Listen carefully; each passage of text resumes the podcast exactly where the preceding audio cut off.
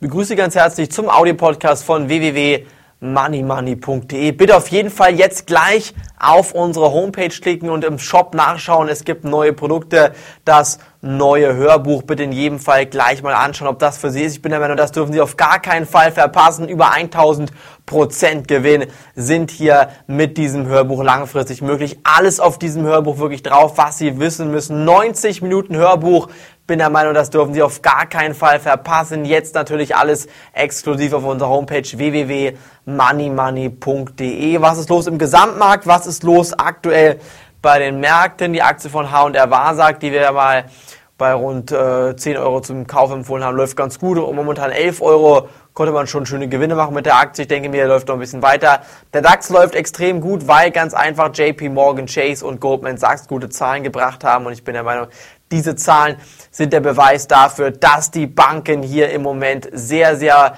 ähm, sage ich mal, wirklich auf dünnem Eis unterwegs sind, weil ganz einfach diese Zahlen aufzeigen, dass die Gewinne nur durch Zockereien erstanden sind. Also das Investmentbanking im, im Allgemeinen läuft momentan weiterhin schlecht und es kommen noch sehr, sehr große Kreditausfälle hinzu und vor allen Dingen bei Goldman Sachs erkennen auch die Amerikaner, dass diese Zahlen eigentlich nur geschönt sind und deshalb ist die Aktie momentan auch hier nicht wirklich in Amerika deutlich im Aufschwung, sondern die ist sehr, sehr schwach heute unterwegs und auch Frankfurt etwas schwächer. Die Zahlen von Nokia waren sehr, sehr schlecht, 25 Prozent weniger Gewinn wurden hier ausgewiesen, die Aktie über 10 Prozent im Minus und Nokia zeigt mal wieder, dass die Krise zwar in der Realwirtschaft ankommt, aber die Banken sich selbst sanieren, selbst Geld in den Markt schmeißen, von der EZB sich für 1% im europäischen Raum oder für 0,1%, also fast kostenlos in Amerika bei der Federal Reserve leihen können. Und wenn die Banken dieses Geld, was sie kostenlos leihen können, natürlich in den Markt pumpen und nicht an die mittelständischen Unternehmen weitergeben, wo das Geld eigentlich ankommen sollte, dann ist natürlich klar, gibt es eine Kreditklemme. Wenn die Kreditklemme kommt,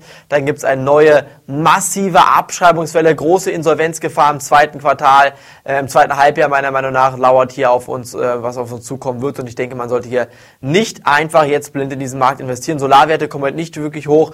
Der nächste kräftige Rücksetzer im Solarmarkt, der kann man meiner Meinung nach dann zum Kauf genutzt werden, denn wenn hier wirklich neue gute Rücksetzer beim Solarmarkt kommen, dann sind das wieder Einstiegskurse langfristig, um wieder einzusteigen. Auch das China S-Box Solarzertifikat sollte man sich meiner Meinung nach auf die Watchlist legen. Die Wertpapierkennung gebe ich hier mit zum Mitschreiben. DB2 CSL. Von mir war es das heute vom Audio-Podcast. Bis morgen. Vielen Dank fürs Reinhören. Bis dahin. Auf Wiederhören.